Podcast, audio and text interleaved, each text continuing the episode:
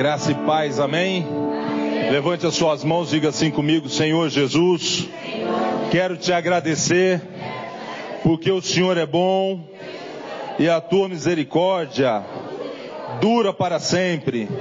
Põe a mão sobre a sua cabeça e diga assim: Senhor Jesus, eu quero pedir ao Senhor que a minha mente possa estar cativa ao Senhor.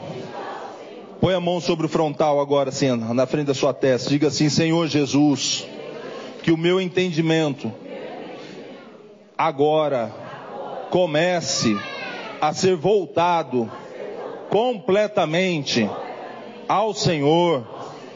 Põe a mão no coração. Diga assim: coração, eu te dou uma ordem. Você é terra fértil. Diga assim: coração, eu estou lhe ordenando. Aquieta-te, porque você é terra fértil.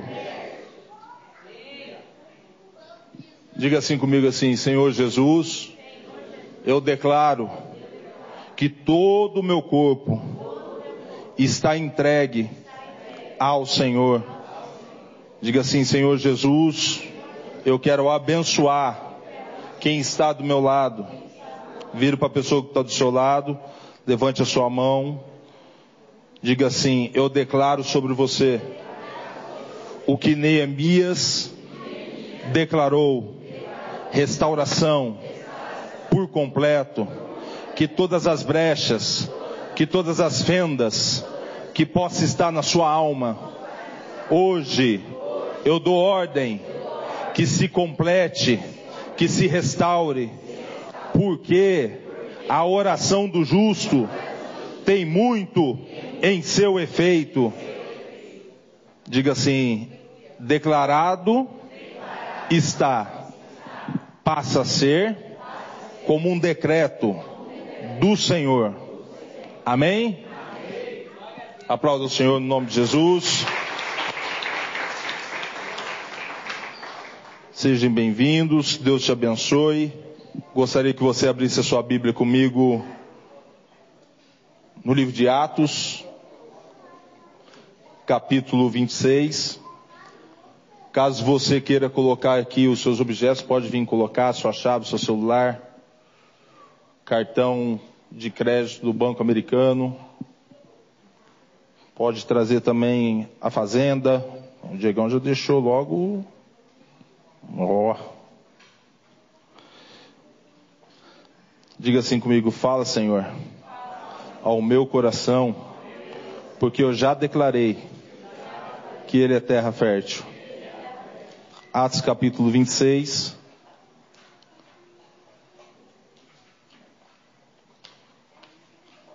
Quem está nos visitando hoje pela primeira vez aqui? Senhora, quem mais? A jovenzinha de roxo, a outra senhora. Sejam bem-vindos. Vezes eles já vieram aqui já o, o Breno Marina, acertei? Deus abençoe vocês no nome de Jesus. Que da mesma maneira que vocês entraram, eu garanto, lhe afirmo, que diante da palavra do Senhor vocês não vão sair da mesma maneira.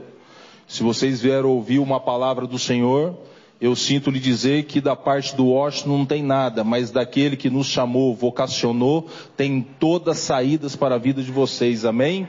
Deus abençoe. Encontraram aí? Está escrito assim: Mas alcançando o socorro de Deus, ainda até o dia de hoje, permaneço dando testemunho tanto a pequenos como a grandes, não dizendo nada mais do que os profetas e Moisés disseram que devia acontecer. Isto é, que o Cristo devia padecer sendo o primeiro da ressurreição dentre os mortos. Devia anunciar a luz a este povo e aos gentios.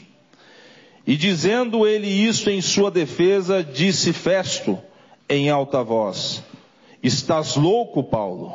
Muitas letras te fazem delirar.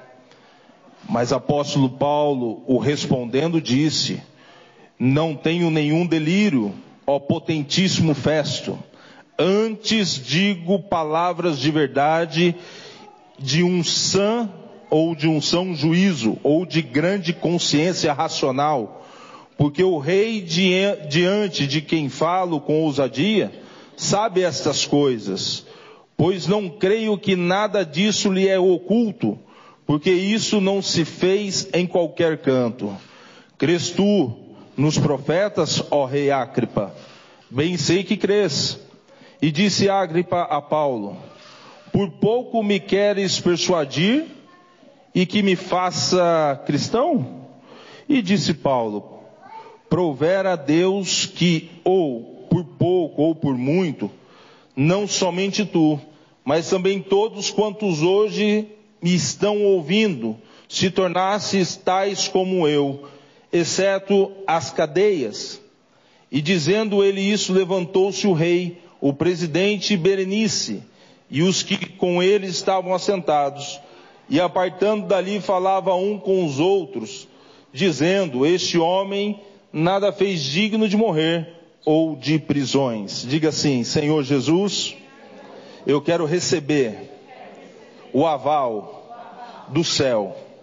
Só tem um motivo para o Senhor me prosperar, me encher de unção, é somente para que o teu reino cresça, avance aos quatro cantos da cidade, do estado, do nosso país e do mundo, pois essa é a ordenança que o Senhor deu àqueles que são seus. Amém? Deus abençoe a cada um de vocês. É um texto, não sei se todos conhecem, mas vou deixar aqui o destaque, se puder até deixar aqui, o versículo 22, que é apóstolo Paulo, depois de uma grande jornada missionária, ele vem passando por alguns processos de sua vida. E os processos da sua vida foi colocando ele diante de alguns tribunais, de algumas acusações, de algumas situações que ele vem passando em prol do Evangelho. Apóstolo Paulo, aqui ele já está perante a última sentença antes dele chegar em Jerusalém. Apóstolo Paulo, aqui ele está dizendo ao rei responsável que ele não tinha culpa nenhuma dos fatos e das falácias que haviam levantado contra ele. O fato que apóstolo Paulo, tendo em seu entendimento as acusações que eram dadas a ele em prol do Evangelho, apóstolo Paulo tomou uma grande coragem, se encorajou-se nas verdades de Cristo quando Cristo o encontrou. Quando Cristo encontrou Saulo, Paulo, a caminho de Damasco, foi o grande encontro da vida dele, foi o grande divisor de águas. Porque os mesmos que hoje estavam julgando Paulo eram o mesmo que Paulo perseguia muito tempo atrás. Apóstolo Paulo era regimentado em perseguições aos cristãos devido ao evangelho de Cristo que era propagado na época. E apóstolo Paulo, tendo com ele essa difícil missão, ele começou a ser indagado e foi levado até esse homem. O pai deste homem, Agripa I, ele era responsável por grandes, mas por grandes martírios, se não um dos primeiros martírios da Bíblia direto lá da casa dos apóstolos, aonde a fio de espada ele matou Tiago, irmão de João. Então, se o pai já era ruim, imagine se o filho. Essa poderia ser a, a grande questão. Porém, o filho não acompanhou a linha de raciocínio do seu pai. Pelo contrário, ele respeitava o apóstolo Paulo por devidas palavras que era dita. Ele respeitava o apóstolo Paulo pelo grande conhecimento que ele tinha. Apóstolo Paulo conseguia deixar todos atônitos e preocupados ao mesmo tempo, devido às suas habilidades diante das Escrituras.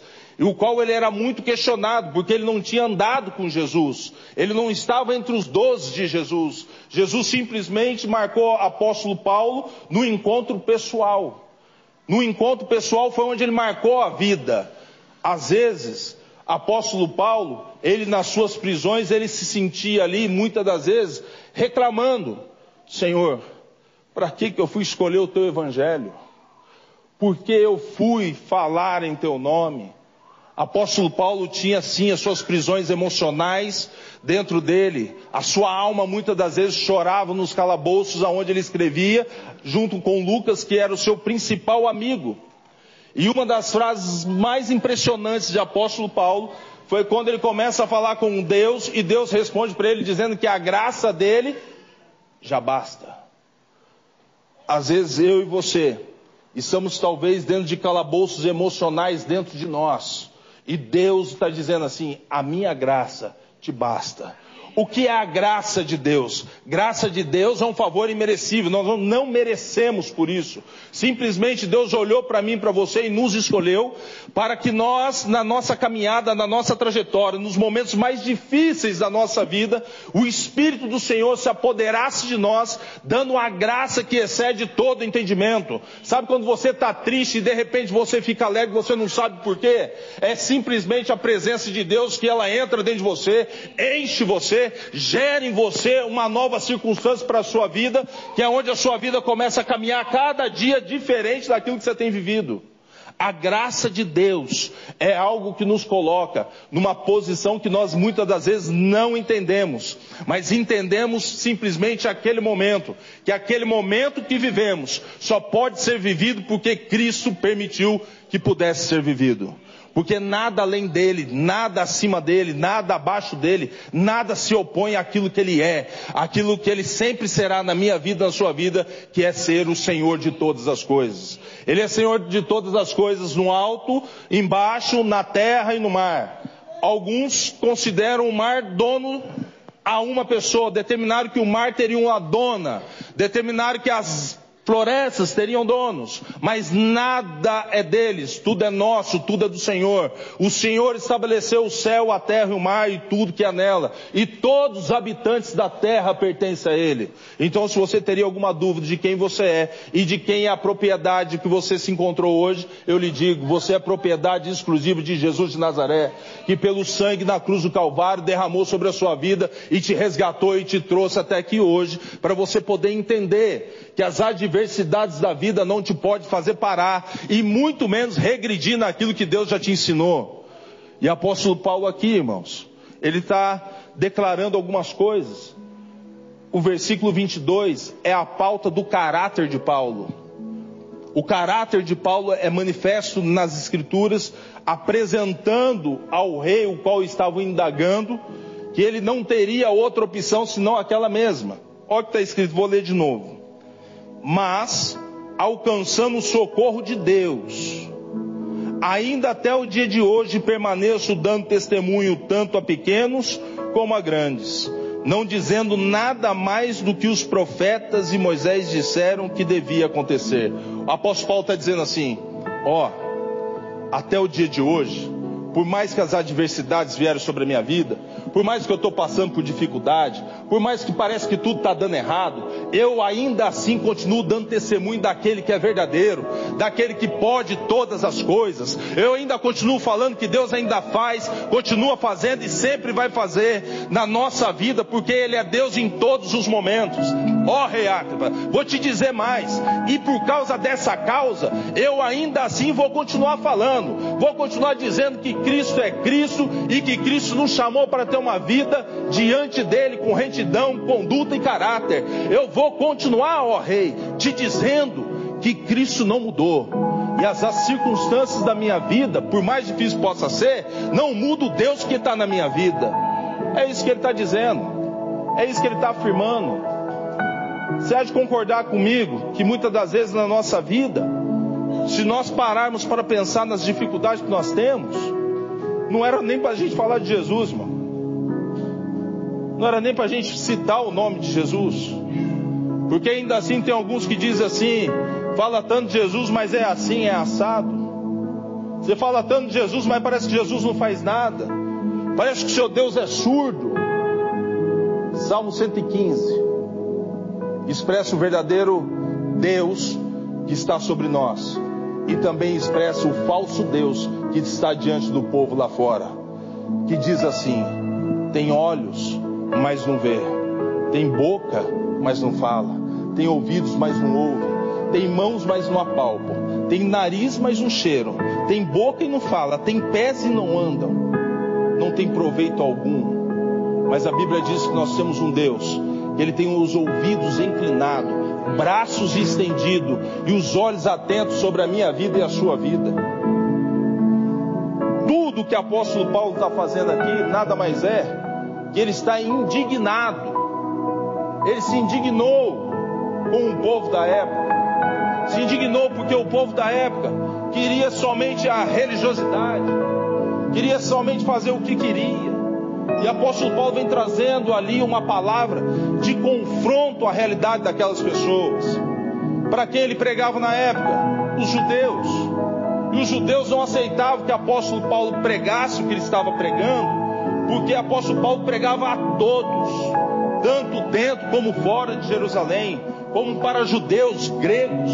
Ele pregava para todos, porque a Bíblia vai dizer que Deus deseja, anseia que todos os homens sejam salvos.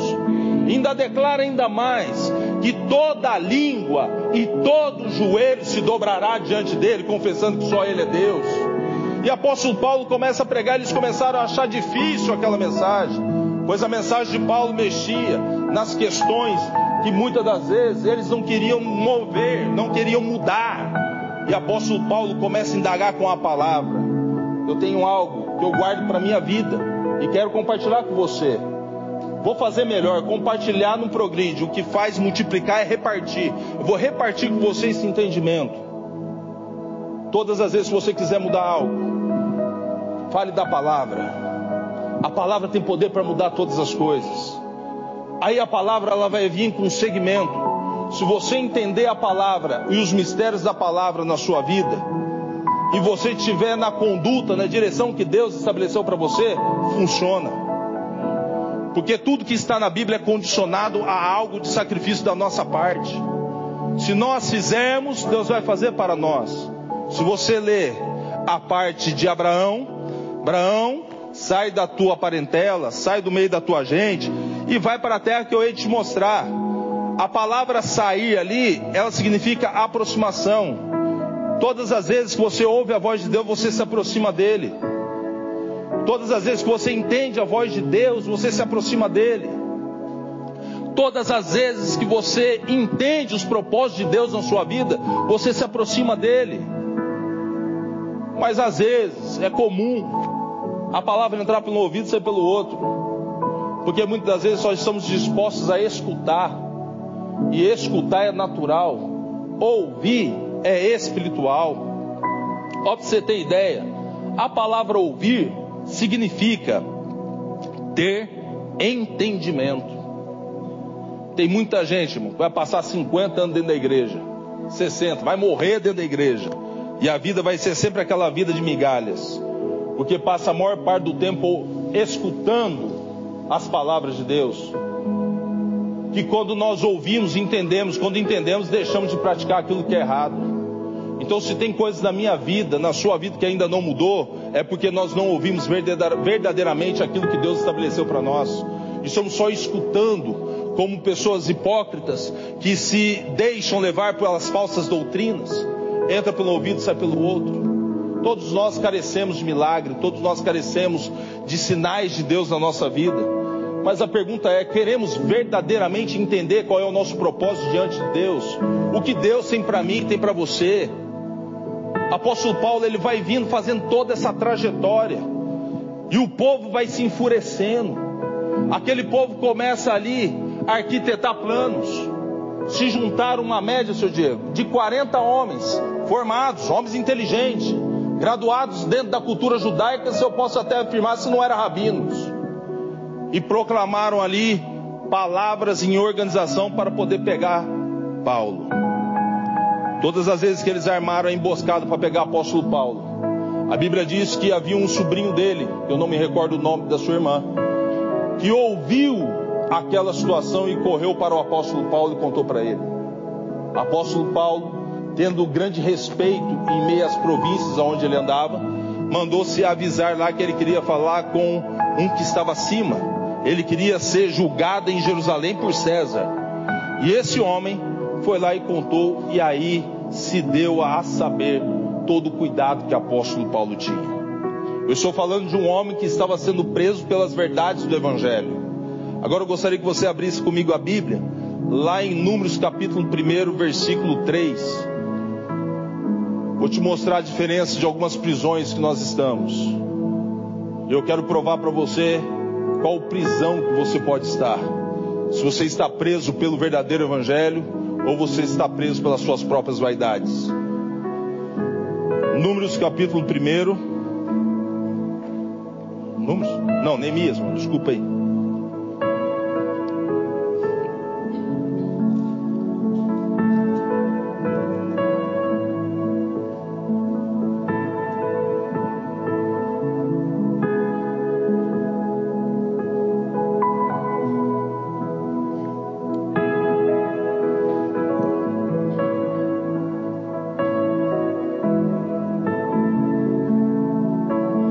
Entendendo que o apóstolo Paulo estava diante de um julgamento, amém? Sendo julgado pelas verdades do Evangelho, amém? Agora, esse texto que nós vamos ler, inclusive ele foi pauta do culto de domingo, mas eu quero pegar só um versículo de entendimento. Está escrito assim, no versículo 3. E disseram-me os restantes que ficaram no cativeiro lá na província, que província era essa? Província babilônica. Estão em grande miséria em cativeiro. E o muro de Jerusalém fendido e suas portas queimadas a fogo. E sucedeu que, ouvindo eu, eu aqui é Neemias, diga assim: Neemias estava ouvindo. Eu, essas palavras, assentei e me chorei, e lamentei por alguns dias, estive jejuando e orando perante o Deus do céu. Vai agora no versículo 6. Estejam, pois, atentos os teus ouvidos e os teus olhos abertos para ouvires a oração do teu servo, que eu hoje faço perante ti, de dia e de noite, pelos filhos de Israel. Irmão, aqui é um princípio, amém? Qual é o princípio que está aqui? Vou já te dar um toque, tá? Você quer que o Espírito Santo flua na sua vida e desenvolva cada dia mais? Você quer que a presença de Deus venha na sua vida cada dia mais? Amém? Tem um segredo, tá? E o segredo está aqui, ó.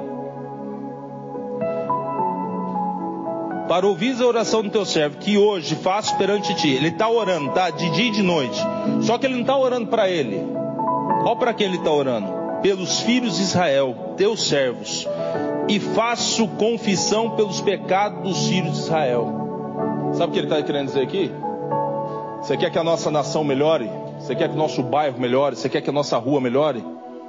Peça perdão pelo pecado dos traficantes, das prostitutas, daqueles que fazem aquilo que acabam com o evangelho, aquilo que proclama um evangelho contrário.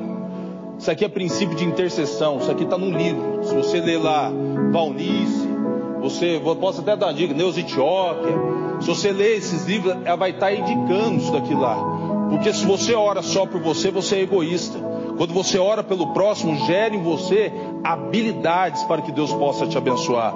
E se você é abençoado porque você ora pelo próximo, o próximo, quando ele recebe uma benção, você também é abençoado. Por isso que lá no Novo Testamento vai dizer: orai um pelos outros. Orai um pelos outros é a regra. Te cito o antigo e também te, vou te citar também o novo. Amém?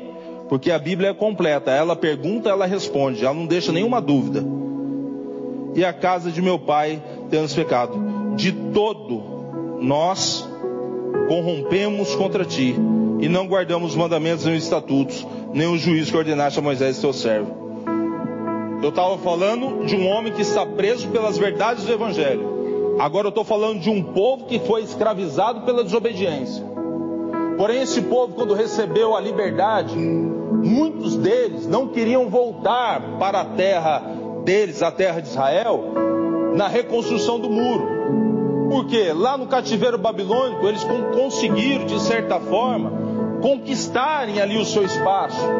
Muitos deles foram envolvidos nas cortes dentro da Babilônia, entre eles Daniel, o próprio Neemias, Esdras, o próprio Sandraque, Mesaque e Bednego, todos envolvidos em cargos importantes dentro do cativeiro babilônico. Porém, os sacerdotes que foram exilados para lá, eles já não tinham já um templo para eles poderem, para ali que eles pudessem fazer o sacrifício. Então, como o povo que foi ali escravizado, foi levado em cativeiro, eles tinham habilidades, habilidades essas de agricultura, eles sabiam negociar. Então, quando eles foram exilados na Babilônia, lá eles conseguiram também se levantarem financeiramente. Lá eles conseguiram fazer muitas coisas.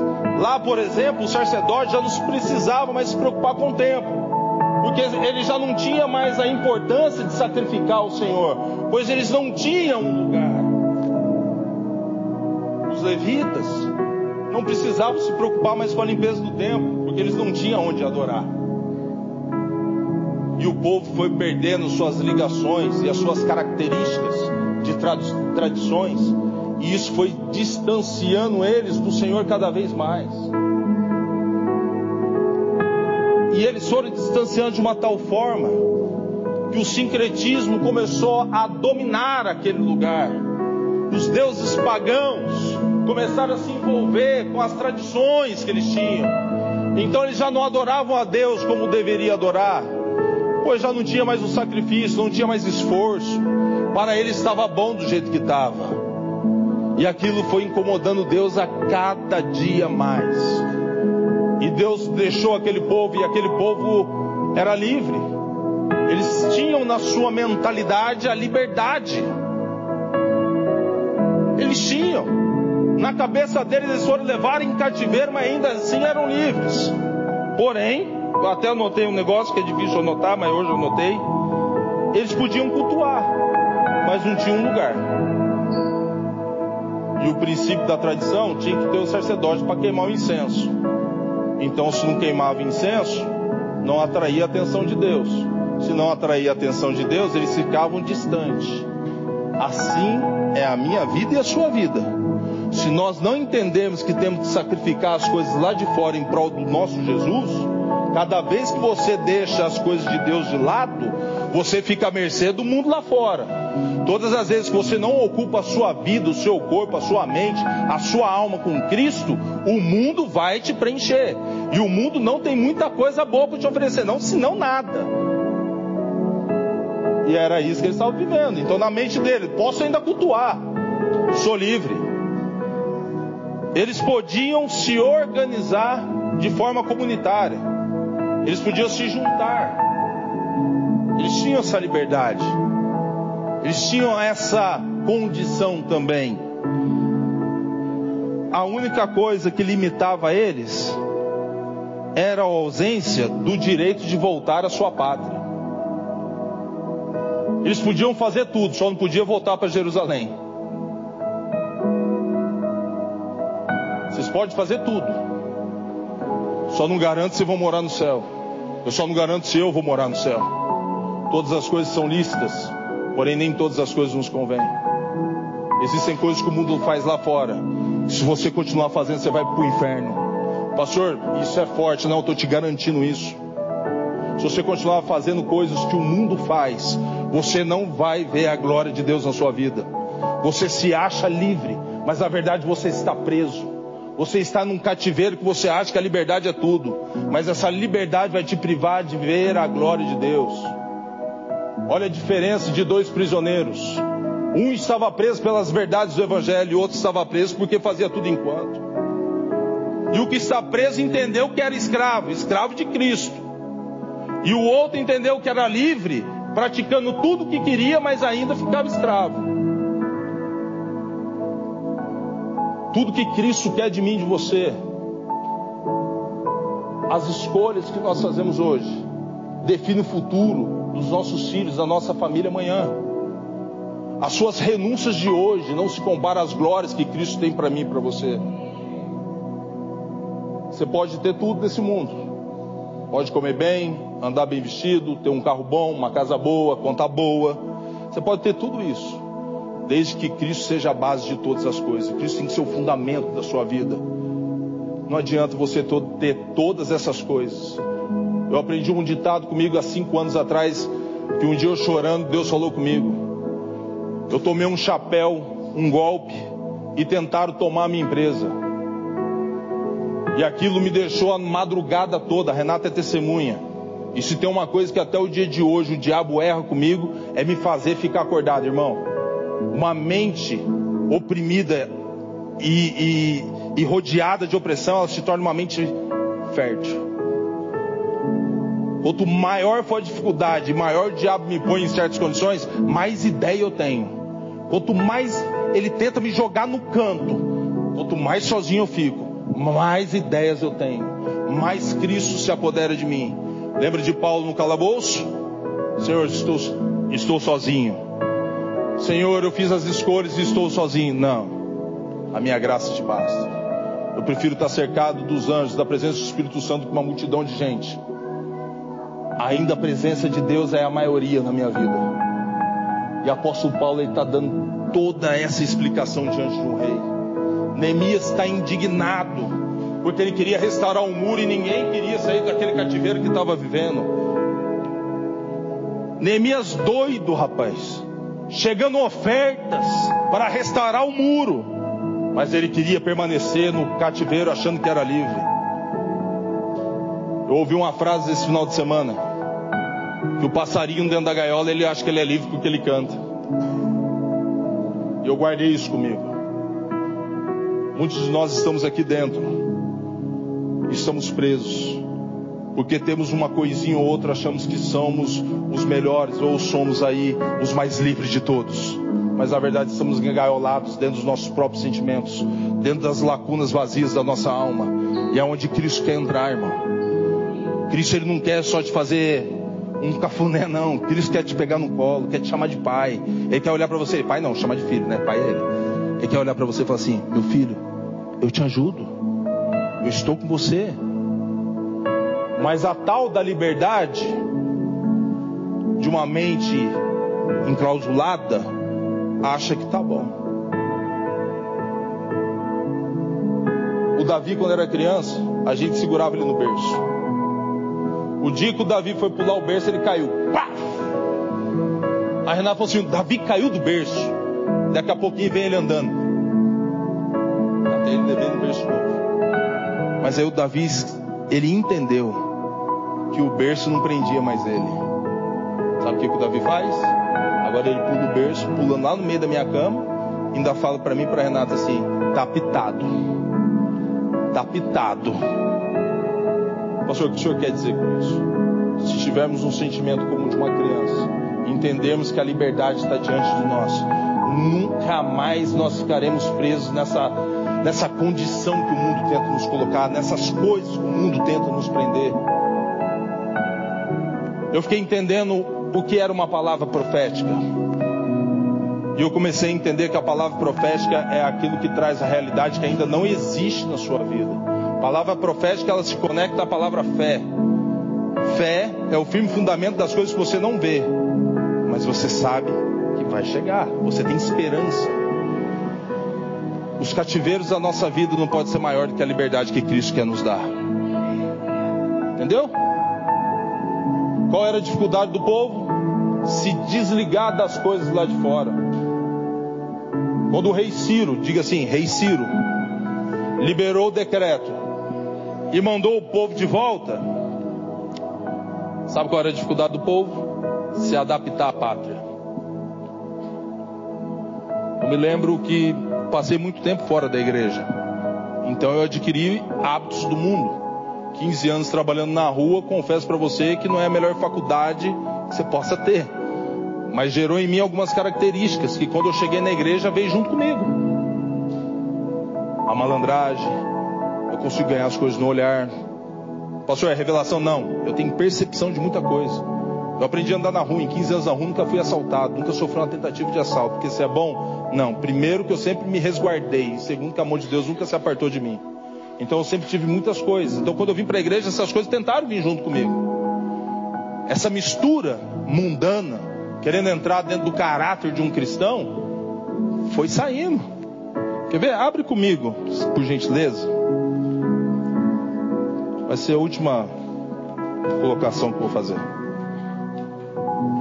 Livro do profeta Oséias, capítulo 7, versículo 8.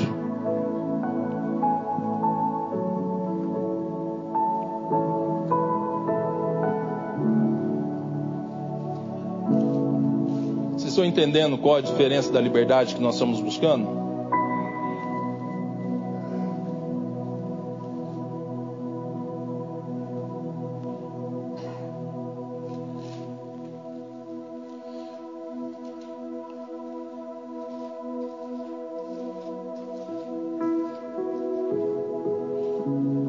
Oséias capítulo 7, versículo 8. Está escrito assim: Efraim mistura com os povos.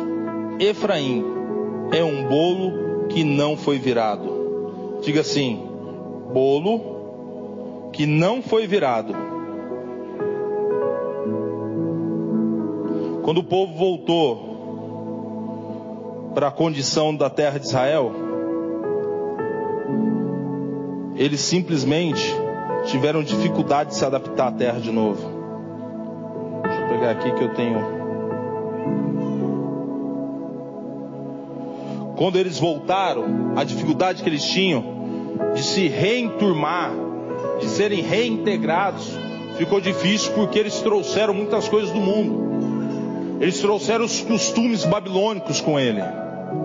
E a palavra Efraim quer dizer frutífero. E também quer, significa também uma palavra que tornou-se. Efraim havia sido misturado e impregnado, amassado, e por um dizer com os pagãos, seus caminhos, suas idolatrias, seus vícios, seus negócios mal resolvidos, sua disciplina, e ele vem trazendo uma série de coisas. O forno isso eu aprendi, tá, irmão? E hoje eu fui ler isso de novo. O forno da época antiga, quando ia virar o bolo, a massa do bolo, se o outro lado não tivesse, o primeiro lado não tivesse assado, quando virava, a senhora, a dona Mavê, né? Quando virava a massa, se desmanchava, porque o outro lado ainda estava cru. Aí eu comecei a orar, eu falei assim, Deus, eu já ouvi muitas explicações, inclusive eu ouvi uma explicação sobre isso. Quando eu comecei a entender hoje lá, que eu estava lendo isso daqui, Deus falou assim para mim assim, assim também era o povo. Eu não quero as pessoas pela metade diante de mim. Eu quero as pessoas por completo. E para se tornar completo, tem que passar pelo fogo. Tem que suportar as provações tem que suportar as adversidades. Pastor, mas está difícil. Deus não disse que seria fácil. Deus não te prometeu que se você servisse a Ele, Ele ia te dar fortunas. Temos que ser completamente formados no fogo de Deus. Fique de pé, por gentileza.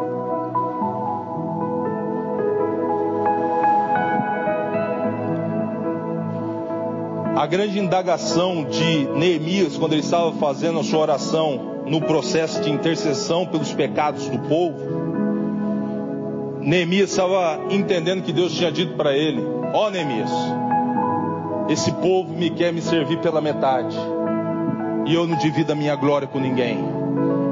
Talvez a minha vida, a sua vida, por alguns momentos, tem uma parte da nossa vida que não se completou porque servimos a Deus somente pela metade é servir a Deus em tempo e fora de tempo, em qualquer lugar, todo lugar é lugar. Todo tempo é tempo. Deus ele requer de mim, de você algo por completo. Quem se satisfaz com migalhas é mendigo. Jesus não, ele é rei. Ele quer você por inteiro. Pensa na área da sua vida que quem domina é você mesmo. Eu vou pensar na minha, você acha? Todos nós aqui dentro, irmão, temos um quartinho da bagunça. Que não deixa ninguém pôr a mão. Mas hoje Jesus quer pôr a mão. Tanto aí nessa bagunça da sua vida como da minha vida. Você acha que eu não preciso me organizar? Ou você acha que eu sou perfeito porque eu prego? Ou você acha que eu sou perfeito porque eu conheço a Bíblia? Nada disso tem valia se o amor de Cristo não tiver evidentemente na minha conduta, no meu caráter. Se a palavra de Deus não for força no meu dia a dia e não mudar a vida pelo menos de uma pessoa que esteja próximo de mim, eu vivo tudo, menos evangelho. Então eu também preciso, careço. Por isso o exercício da fé. É igual hoje a moda, né? Hoje o grande foco são as academias. Se eu não vou para academia, eu quero ficar bombadão como? Se eu não for lá fazer um exercício, meu braço, meu braço fica desse tamanho, igual do, do rapaz que veio aí, desse tamanho, eu quero que ele cresça como? Assim é a vida com Deus. Se você não se exercitar na presença de Deus, você vai viver atrofiado. Vai ficar aí uma vida. Como que é o nome que eu posso dar para. Não é atrofiado, não, é. Sedentário. Você vai ficar com uma vida espiritual sedentária. Irmão, isso é um absurdo. E Cristo não quer isso nem para sua vida, nem para mim. Então feche seus olhos por um instante. Pastor, eu estou perfeito. Então, irmão, glória a Deus. Vou te ver lá na glória e você já pode ir. Sábio não é aquele que sabe, sabe todas as coisas, sabe é aquele que sabe o suficiente para poder viver a sua vida e ainda ensinar para alguém. Se você sabe todas as coisas, sinto lhe dizer que você tem que morrer. Então, se você ainda tem espaço dentro de você para que a sabedoria de Deus possa entrar, deixe esse Cristo entrar e colocar a sabedoria dele, que para os homens é loucura, mas diante dele é a sabedoria da verdade. Pai, no nome de Jesus, Pai, eu não me tiro, ó Deus, dessa condição, porque também estou nessa condição. Para toda essa palavra, ó Pai, ministrada, Pai, ela teve que primeiro ter efeito na minha vida. Porque se a palavra que eu prego não muda nem a mim mesmo, ó Pai, não tem um porquê eu pregar para os outros. Pai, por isso, ó Deus, eu agradeço ao Senhor, ó Pai.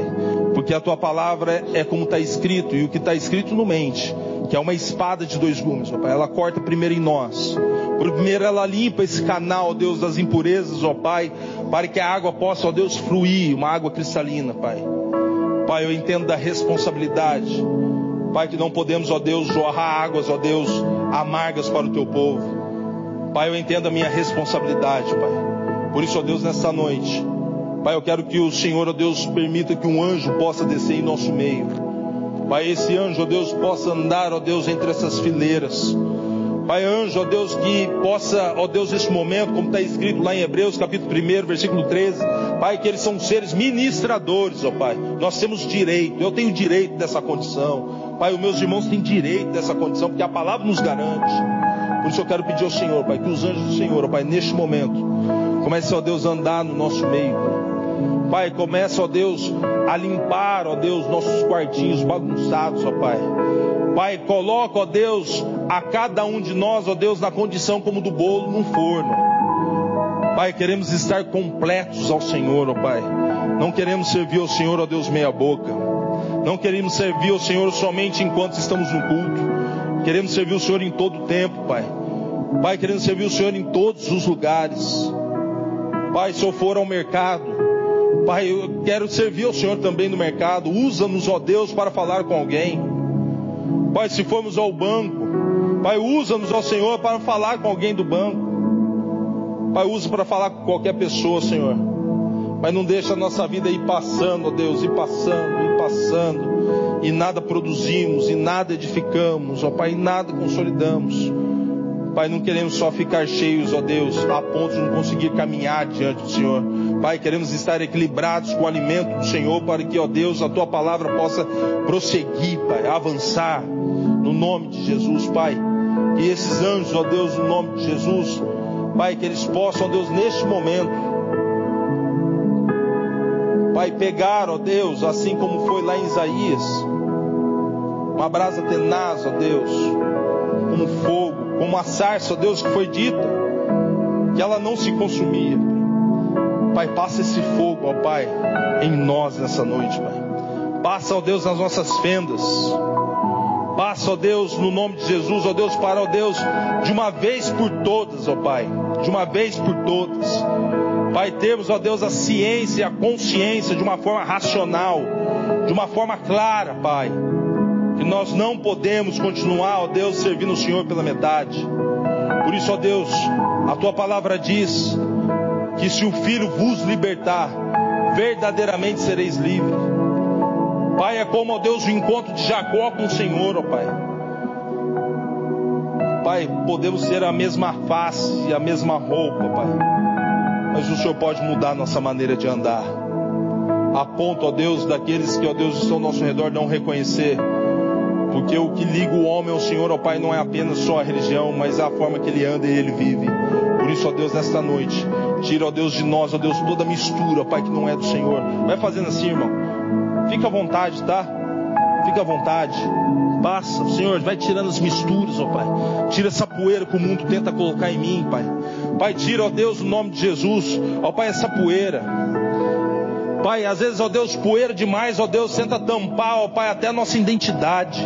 Mas sopra nessa noite, ó Pai, tirando, ó Deus, essa poeira de nós.